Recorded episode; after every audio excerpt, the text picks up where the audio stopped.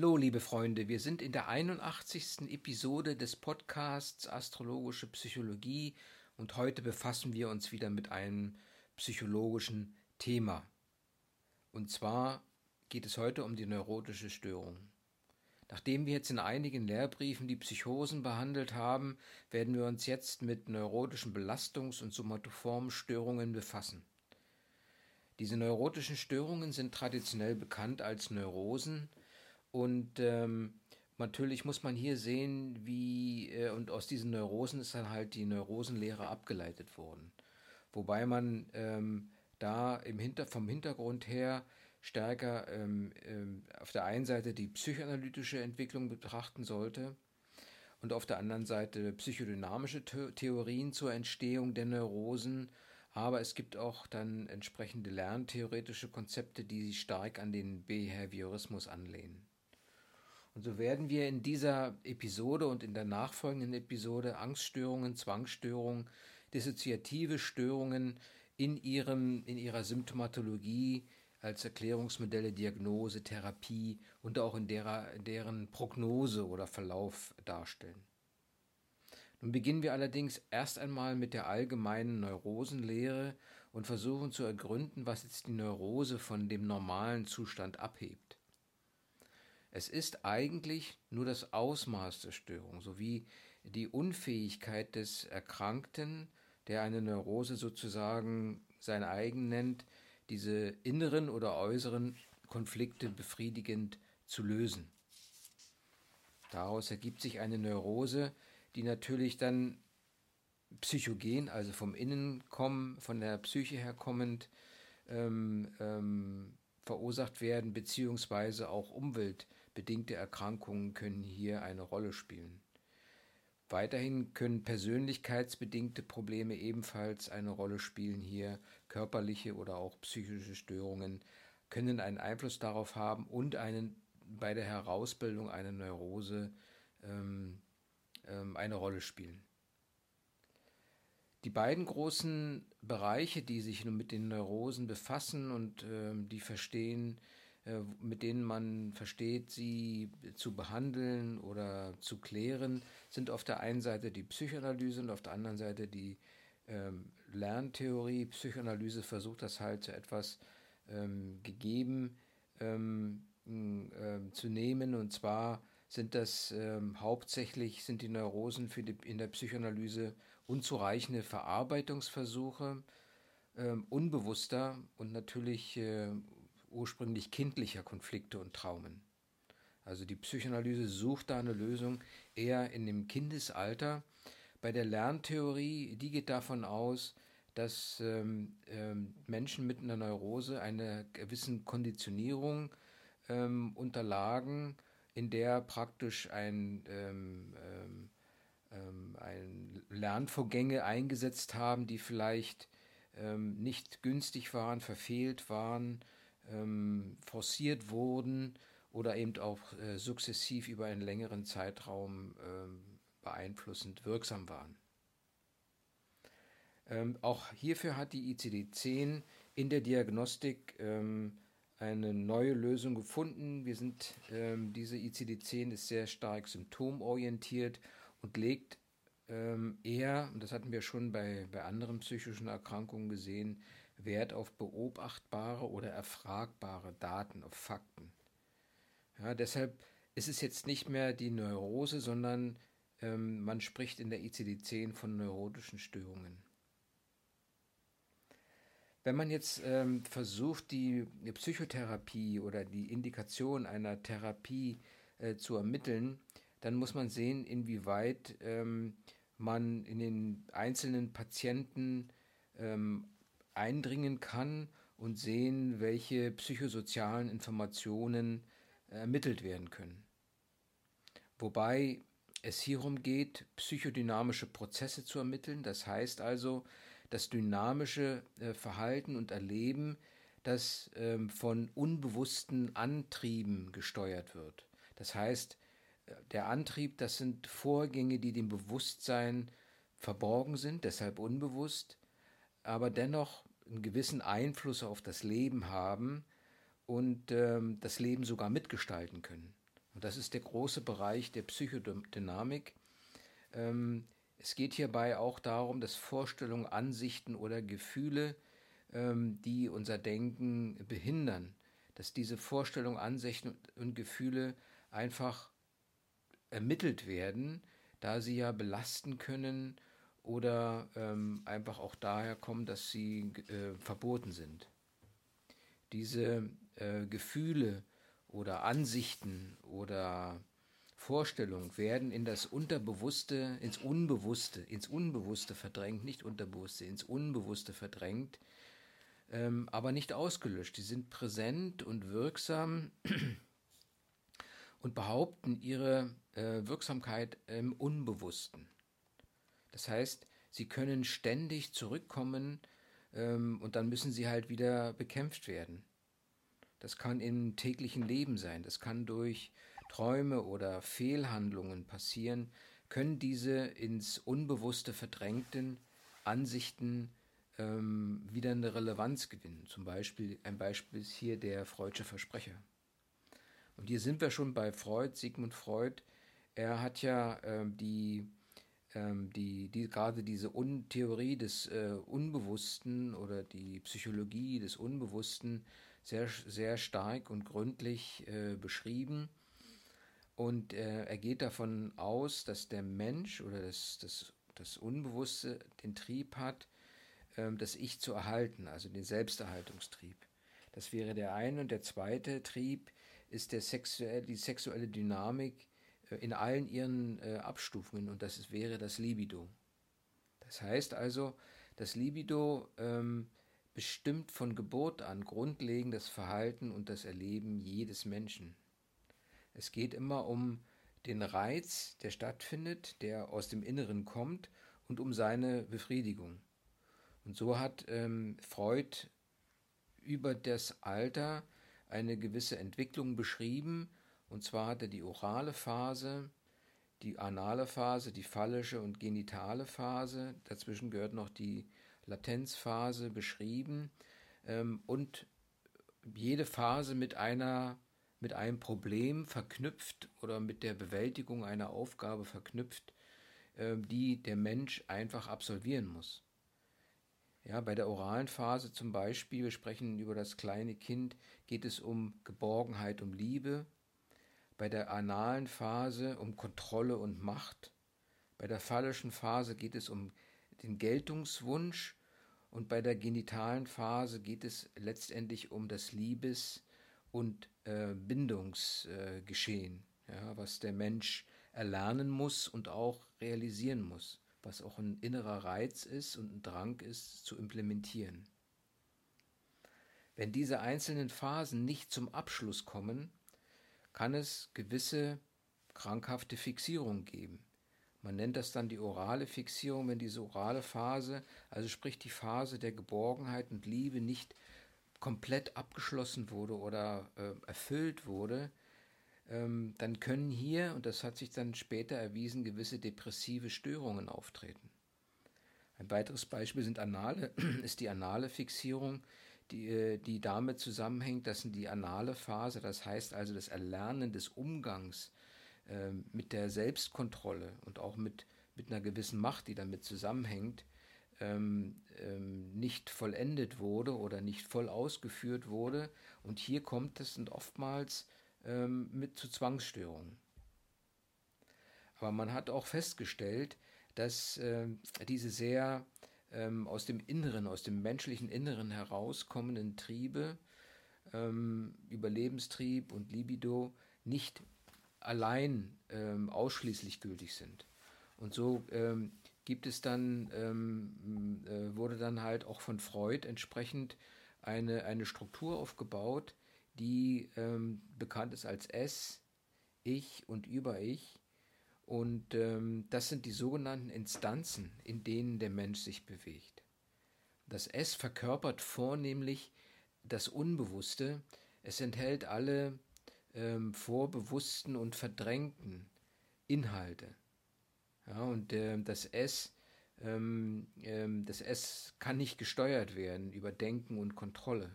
Es ist das äh, Primärprozess, ist der Primärprozess der ähm, sehr ähm, aus der Tiefe kommt und aus dem Triebgeschehen kommt. Das ist der Primärvorgang. Der Sekundärvorgang ist mit dem Ich verknüpft. Er wird auch als das Realitätsprinzip bezeichnet, denn ähm, das Ich muss sich dann mit diesen Trieben auseinandersetzen. Und ähm, um diese Triebe unter Kontrolle zu bekommen, zu beherrschen, äh, entwickelt das Ich Abwehrmechanismen. Ja, verschiedene Formen der Abwehrmechanismen, das ist an sich noch nichts Krankhaftes, Krankhaftes sondern das ist einfach, äh, dass das Ich sich ähm, intakt hält und äh, auch eigentlich im Leben ähm, zurande kommt letztendlich. Das heißt also, ähm, dass das Fehlen oder ein übermäßiger Einsatz von Abwehrmechanismen immer zu einer neurotischen Störung führen kann.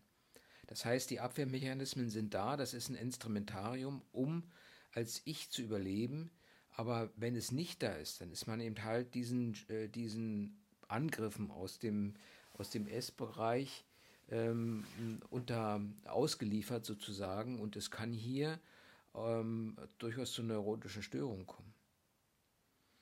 Und so sind die ähm, Verdrängungsprinzipien oder Abwehrmechanismen erstmal, es ist die Projektion in eine andere Person, die Verleugnung, die Spaltung, die Verdrängung. Verdrängung zum Beispiel ist das Wegschieben von Triebimpulsen, zum Beispiel Fehlleistungen, ähm, sodass äh, hier, äh, wenn es nicht im gesunden Verhältnis bleibt, immer zu einem, ähm, zu einem Konflikt zwischen innerer und äußerer Wirklichkeit kommt. Verschiebung, ähm, dann die Ver, ähm, Ver, Ver, Verschiebung ins Gegenteil, die Rationalisierung oder auch Affektisolierung können eine Rolle spielen, mitunter sogar die Wendung gegen die eigene Person.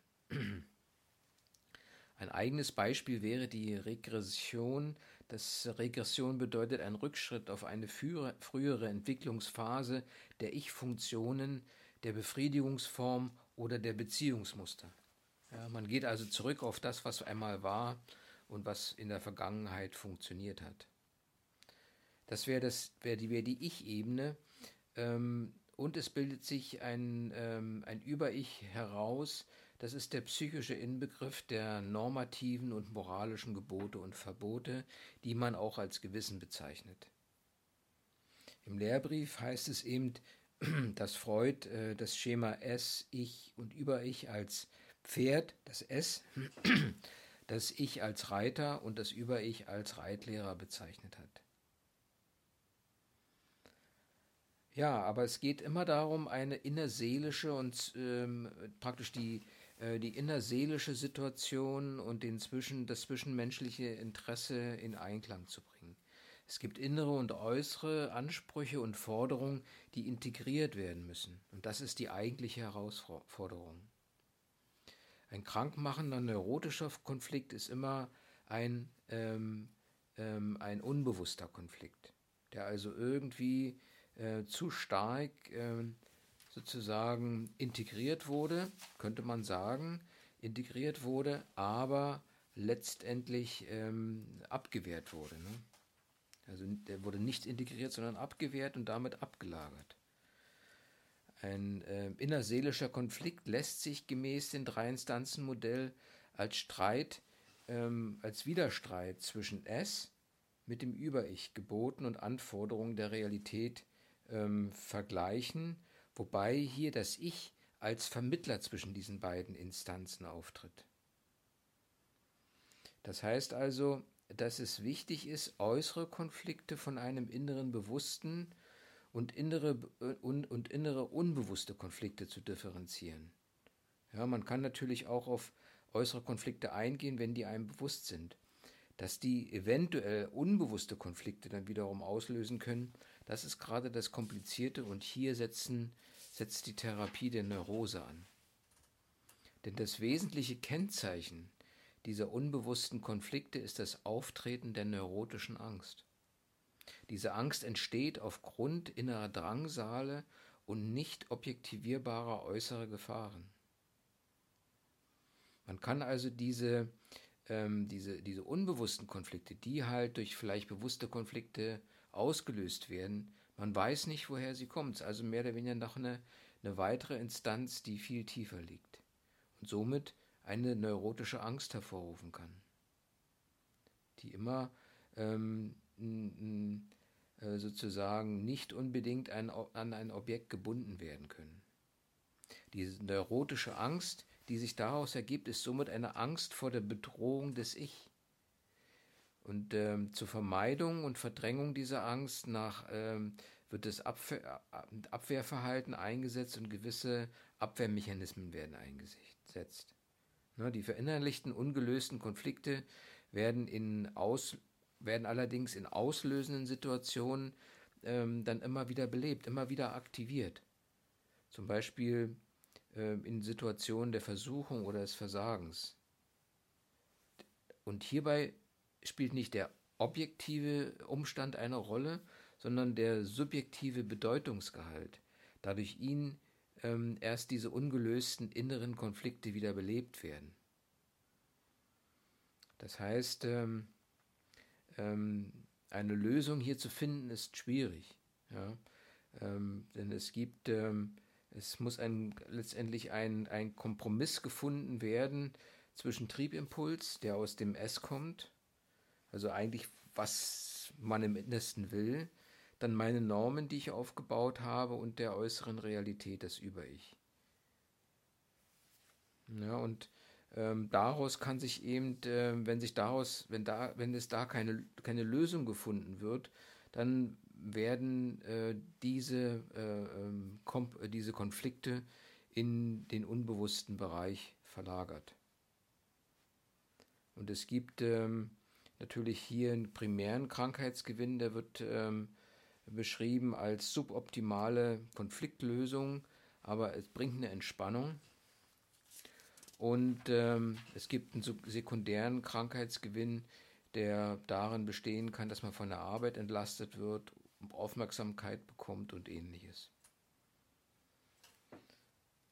Man hat ähm, natürlich dann bei den Neurosen versucht man, die sich daraus ergeben können, äh, hat man noch eine Unterscheidung getroffen, und zwar zwischen Symptomneurosen und Charakterneurosen. Was sind nun die Symptomneurosen? Das sind neurotische Störungen, die von Symptomen begleitet werden. Also Symptome sind äh, sichtbare und äh, erkennbare ähm, Handlungen vielleicht. Die Charakterneurosen betreffen hingegen die, den Charakter, also die gesamte, äh, die, die Persönlichkeit in ihrer Gesamtheit. Also nicht nur ähm, ähm, ähm, ein Teil der Persönlichkeit, sondern alle Vorstellungen, Haltungen und Einstellungen ähm, werden hier entsprechend mit eingebunden. Und ähm, daraus ergibt sich dann durchaus, ähm, ähm, und das ist sehr speziell, von Mensch zu Mensch unterschiedlich, weil hier die genetische Anordnung und ähm, die persönliche Entwicklung äh, eine Rolle spielen. Die neurotische Struktur und die, ähm, ähm, und, und die Symptome kommen dabei mit der Persönlichkeit zusammen. Und daraus ergibt sich dann eine neurotische Persönlichkeitsstruktur. Das, das heißt, es liegt ein neurotischer, eine neurotische Charakterstruktur zugrunde. Und hier wiederum ähm, äh, kommen wir mit, den, ähm, mit, der, mit der psychoanalytischen These wieder äh, ins, ins Gespräch. Und zwar, wenn man sagt, okay, wir haben äh, da gewisse Charakterstrukturen. Ähm, es gibt dann ähm, zum Beispiel die zwanghafte Struktur, äh, die so aussieht, dass halt ähm, ein gewisses Kontrollbedürfnis da ist, äh, vorhanden ist, eine gewisse Sparsamkeit oder äh, strenge Sorgfalt und Eigensinn. Das sind so die Merkmale dieser zwanghaften Kulturstruktur. Äh, und die Abwehr, die die Persönlichkeit hier mit eingebracht hat, ist eine gewisse Rationalisierung, ähm, Affektisolierung und auch eine gewisse Reaktionsbildung. Diese zwanghafte Struktur, äh, hatten wir vorher schon mal dargestellt, ist eng verbunden mit der äh, unvollendeten analen Struktur, die von anderthalb bis drei Jahre äh, stattfindet. In der oralen Phase, wenn diese nicht komplett äh, abgearbeitet wurde, kann man ja von einem Baby nicht sagen, 0 bis 1,5 Jahre. Aber es gibt da halt einen Zusammenhang zu depressiven Strukturen, die sich dabei herausgebildet haben. Und die werden deutlich im späteren Alter ähm, ähm, von, durch eine gewisse Abhängigkeit von anderen Menschen, eine gewisse Passivität und Minderwertigkeitsgefühle.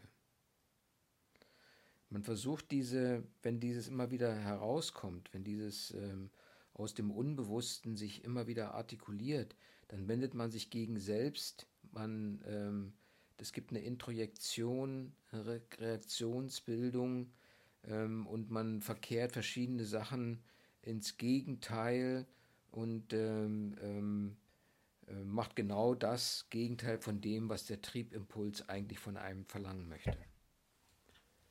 Es gibt auch hysterische Strukturen. Ähm, hier ist das Geltungsbedürfnis und die Angst vor Sexualität ein wichtiges Merkmal. Hier geht es um Verleugnung oder Verdrängung. In der Borderline-Struktur geht es um Beziehungsstörungen, ähm, eine fehlende Angsttoleranz, also eine sehr große Sensibilität äh, gegen Angst und äh, die äh, Impulskontrolle ist schwach oder fehlend. Ne? Und hier kann man sehen, dass es zu einer Spaltung und Projektion kommt.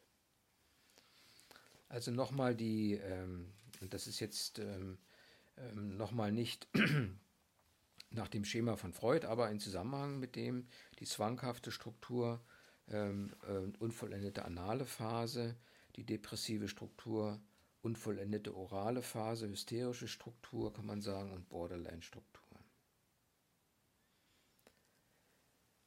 Ja, ähm, wir haben vom Ich, vom Über-Ich und vom Es gesprochen, aber es gibt noch etwas mehr als das Ich.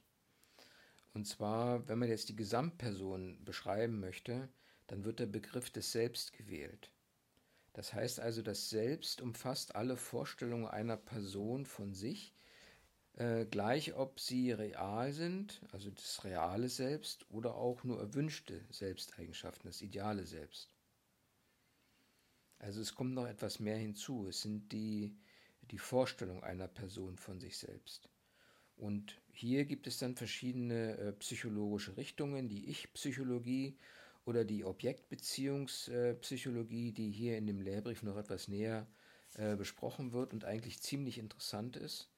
Und zwar äh, ist mit der Objektbezeichnung äh, gemeint, wie ein Mensch mit seiner Umwelt, mit der Welt und den anderen Menschen in Beziehung tritt. Also diese Objektbeziehung. Das Objekt ist jetzt nicht ein Gegenstand. Ähm, was ist nun ein, eigentlich ein Objekt? Ja, mit dem Objekt ist immer der Bezugspartner bezeichnet. Das heißt zum Beispiel beim Kind ist das Subjekt, die Mutter ist das Objekt. Das Objekt ähm, ähm, ist sozusagen ähm, abgegrenzt und befindet sich außerhalb der Person. Ja, und es ist nicht, äh, nicht mehr das Ziel der äh, Trieberregung. Die Ob Objektbeziehung, also die Beziehung zu dem Objekt, äh, sind jetzt die Gesamtheit der familiären, äh, der fantasierten oder der real im Verhalten dargestellten Beziehungen eines Menschen. Und äh, diese Objektbeziehung ist Ursprung und Ansatzpunkt oder für diese Objektbeziehung gibt es natürlich einen Ursprung und Ansatzpunkt und das ist das von Beginn bestehende Bedürfnis nach anregenden oder nach guten zwischenmenschlichen Beziehungen. Denn unser Leben und unsere Beziehungen sind nicht mehr nur durch unsere Triebe bestimmt, also sprich die Sexualität vor allem, sondern auch durch die von uns erfahrenen und fantasierten Beziehungen geprägt. Diese Beziehungen werden verinnerlicht und ändern sich in, äh, bilden, bilden praktisch äh, psychische Strukturen. Und ähm, das Ziel der Entwicklung ist es, ein intaktes Selbst aufzubauen, was mehr ist als das Ich, was eigentlich äh, robuster und flexibler ist als das Ich. Das Selbst. Das heißt also, dass das Kind nicht nur von den Trieben und deren Befriedigung geprägt und dominiert wird, sondern auch von, den, ähm, von dem Fakt, ob die Beziehungen zu seiner Mutter warm und herzlich und verlässlich sind. Und ob das Kleinkind seine Mutter als äh, wenn, wenn das Kleinkind seine Mutter als unberechenbar, ambivalent bzw. ablösend erfährt, ablehnend erfährt, dann äh, ist die Beziehung eine ganz andere.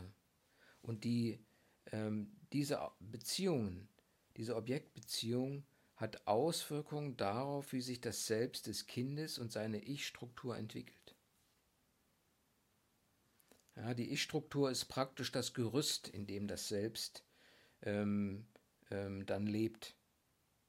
Die Störungen zeigen sich halt ähm, hier in verschiedenen Defekten. Defekte der Ich-Funktion, Defekte des Selbstsystems, was wiederum ähm, Einfluss auf das Selbstwertgefühl hat. Und äh, natürlich auch äh, Einfluss auf die Selbstrepräsentanzen, Selbstrepräsentation ähm, ähm, als Gesamtheit der inneren Bilder von anderen Menschen. Also, ähm, wenn man jetzt von der Objektbeziehungspsychologie äh, ausgeht, dann verweist sie auf das Modell ähm, des Entwicklungsschadens, ja, also wo er praktisch dieser Entwicklungsschaden stattgefunden hat. Und so kann man eventuell auch eine gewisse Reparatur vornehmen, in Anführungsstrichen. Denn die Ursache für ähm, gestörte Selbstrepräsentation, Selbstrepräsentanzen ähm, kann Vernachlässigung, Misshandlung und Nichtberücksichtigung kindlicher Grundbedürfnisse sein. Und das führt letztendlich ähm, oder kann letztendlich zur Einschränkung der Entwicklung führen. Und diese misslungene Bindungserfahrung, die ja aus der Beziehung sich ergeben kann, hat Bedeutung für psychopathologische Zustände und eigentlich auch für Persönlichkeitsstörungen. Strukturelle Ich-Störungen verweisen auf Einschränkungen in der Entwicklung des Ich und des Selbst. Das heißt, es macht erforderlich eine Überprüfung der Intaktheit der Ich-Funktion. Und es muss geprüft werden und diagnostiziert werden, inwieweit die Ich-Funktionen intakt sind. Und da gehört zum Beispiel als erstes dazu die Kontrolle von Impulsen, das heißt die Fähigkeit, Gefühle und äh, Impulse die aus dem Innern kommen, zu steuern. Dann geht es darum, äh, ob man die Realität richtig wahrnimmt, eine Realitätsprüfung. Es geht ja um die Fähigkeit, innere und äußere Reize stimmig und betreffend zu, betreffend zu beurteilen. Es geht darum, einen Sinn für die Realität zu haben. Das spricht, dass man ähm, eine Verbindung oder eine Beziehung zwischen Welt und Selbst darstellt, und zwar, dass äh, das Erleben der inneren und äußeren Wirklichkeit ähm, äh, machbar ist ja, und angemessen ist im Rahmen der vom Ich vorgegebenen Grenzen. Und das wäre dann die Krönung äh, eigentlich die Fähigkeit zu Objektbeziehungen, das heißt also Beziehungen aufzubauen und Kontakte aufrechtzuerhalten und sie weiterzuentwickeln. Und ähm, ähm, ähm, man kann allerdings jetzt sagen, okay, die dynamischen, die psychodynamischen Konflikte und die strukturelle Entwicklungsschäden, diese beiden äh, Dinge schließen sich nicht aus, sondern sie ergänzen sich. Ja? Denn Entwicklungsschäden für, für zum Beispiel ähm, haben Konflikte ähm, als Ursache, die eine strukturelle Reifung oder ähm, eine Entwicklung verhindert haben. Ja? Und äh, wenn es um die dynamischen Konflikte geht, ähm, dann ist hier, ähm, geht es um wiederbelebte Konflikte, ähm, die auftauchen und der Umgang zeigt, wie gut man, äh, wie gut die Entwicklung gelungen ist, wenn man in der Lage ist, diese Konflikte zu lösen. Das heißt also, die, ähm, äh, die psychodynamische Betrachtung und die Betrachtung der, der Beziehungs- ähm, des Beziehungsthemas sind zwei verschiedene Seiten einer Medaille und ähm, ähm, ergänzen sich auch demzufolge ganz gut. Ähm, die Folgen, wenn es hier zu einer Störung kommt, heißt, dass es eine geringe bis fehlende Angsttoleranz gibt und auch, dass die Impulskontrolle ähm, relativ gering oder gar nicht vorhanden ist. Das sind so diese beiden, diese beiden Themen, die letztendlich bei den neurotischen Störungen die, ähm, die Grundbeschreibung sind. Als Ursache dafür sind es hartnäckige Schuldgefühle und Selbstwertprobleme, die schon als Kind in der Kindheit aufgetaucht sind ähm, und letztendlich eine fehlende Angsttoleranz, eine gewisse Affektinstabilität und unbeherrschte Impulsivität hervorgebracht werden können. Die Ursache dafür könnte allerdings sein, dass es, ein, dass es keine stabile Objektbeziehung gegeben hat und dass sich daraus ähm, keine Akzeptanz für das äh, Selbstbild entwickelt hat. Eigentlich dramatisch. Ja, das war nochmal ein interessanter äh, Blick über, die, über den Tellerrand hinaus, Freud, aber wir wollen Freud nochmal kurz wiederholen. Ähm, Phasen der kindlichen Entwicklung, orale Phase 0 bis 1,5, anale Phase 1,5 bis 3, phallische Phase 4 bis 6, Latenzphase 6 bis 12, genitale Phase ähm, danach dann ähm, geht in die Pubertät hinein. Und äh, wenn man jetzt nochmal die orale Phase sieht, dann geht es hier um ein lustvolles Empfinden beim Saugen und bei der Nahrungsaufnahme. Hier bildet sich das Urvertrauen und eine mögliche Störung, ähm, die sich, äh, wenn sich dieser Prozess nicht abgeschlossen hat, kann es sein, dass da neurotische Depressionen, Sexualstörungen, narzisstische äh, Persönlichkeitsstörungen auftreten können, Abhängigkeitsstörungen und so weiter, Angst und Kontaktstörung.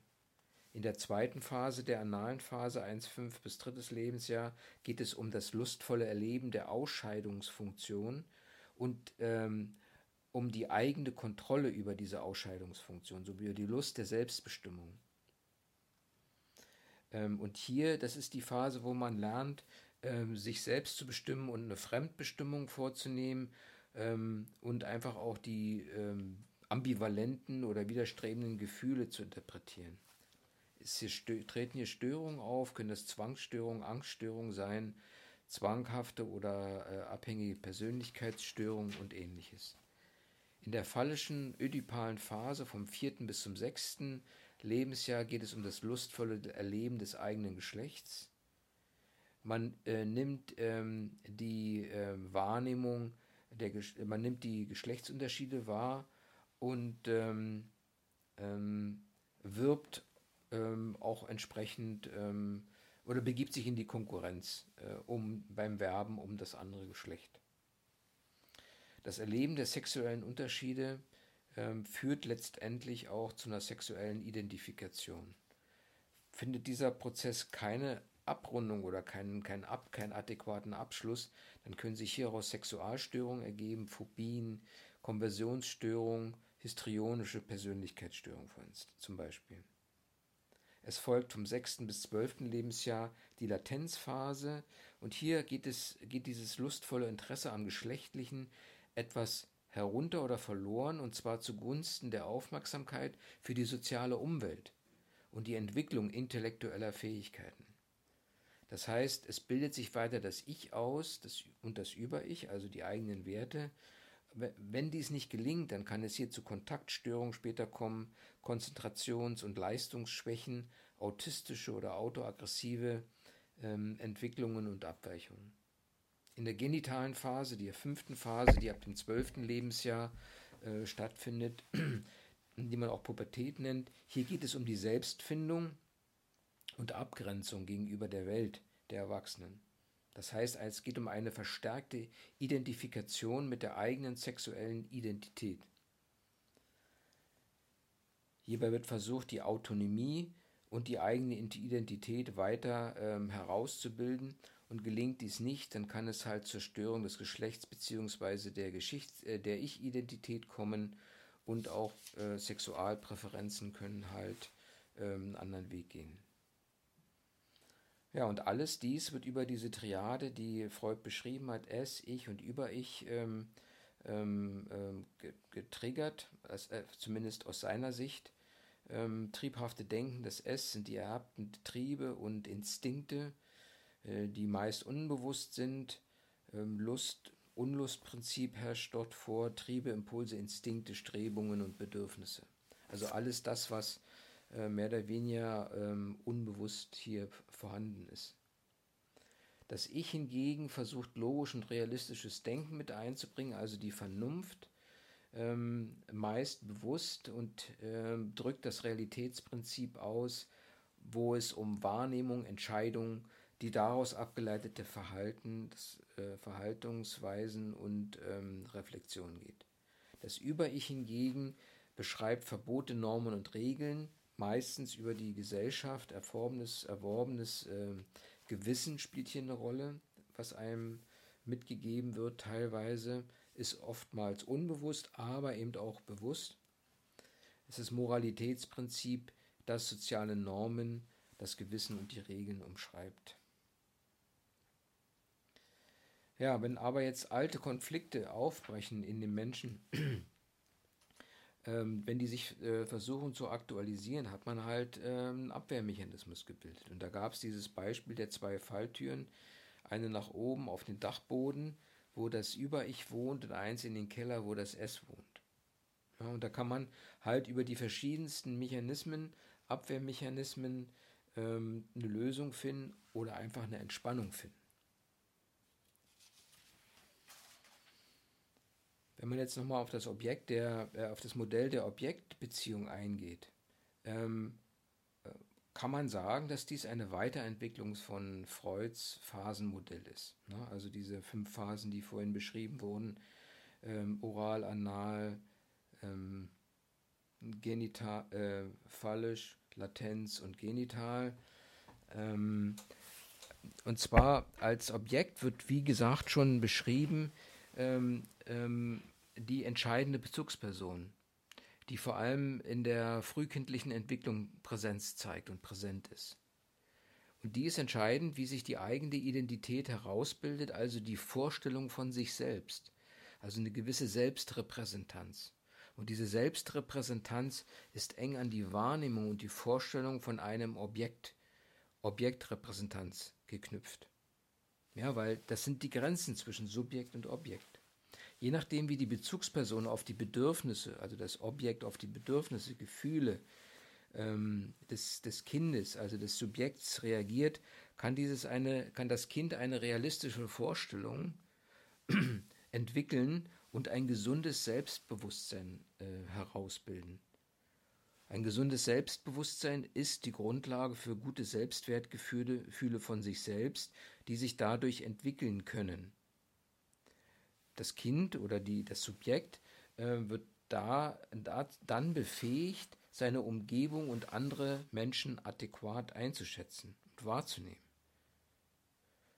Und ähm, in dem Maße, in dem dies äh, misslingt, also wenn dies nicht, äh, wenn dieser Prozess, der, dass andere Menschen adäquat eingeschätzt und wahrgenommen werden können, wenn dieser Prozess misslingt, dann können sich psychische Störungen entwickeln. Ja, meine lieben Freunde, das war jetzt wieder mal ein sehr theoretischer Teil zu der Thematik. Äh, wir werden dann auch noch in die äh, spezielle Neurosenlehre einsteigen, aber das war mal so eine Einführung, um, ähm, sage ich mal, einen kleinen Abriss zu geben, wie die Neurosenlehre eingeordnet wird. In diesem Sinne, alles Gute, bis zum nächsten Mal, bis zum nächsten Podcast. Okido bleib ein guter Astrologe, werd ein guter Psychologe oder astrologischer Psychologe. Es ist ein weites Feld. Alles Gute. Tschüssi.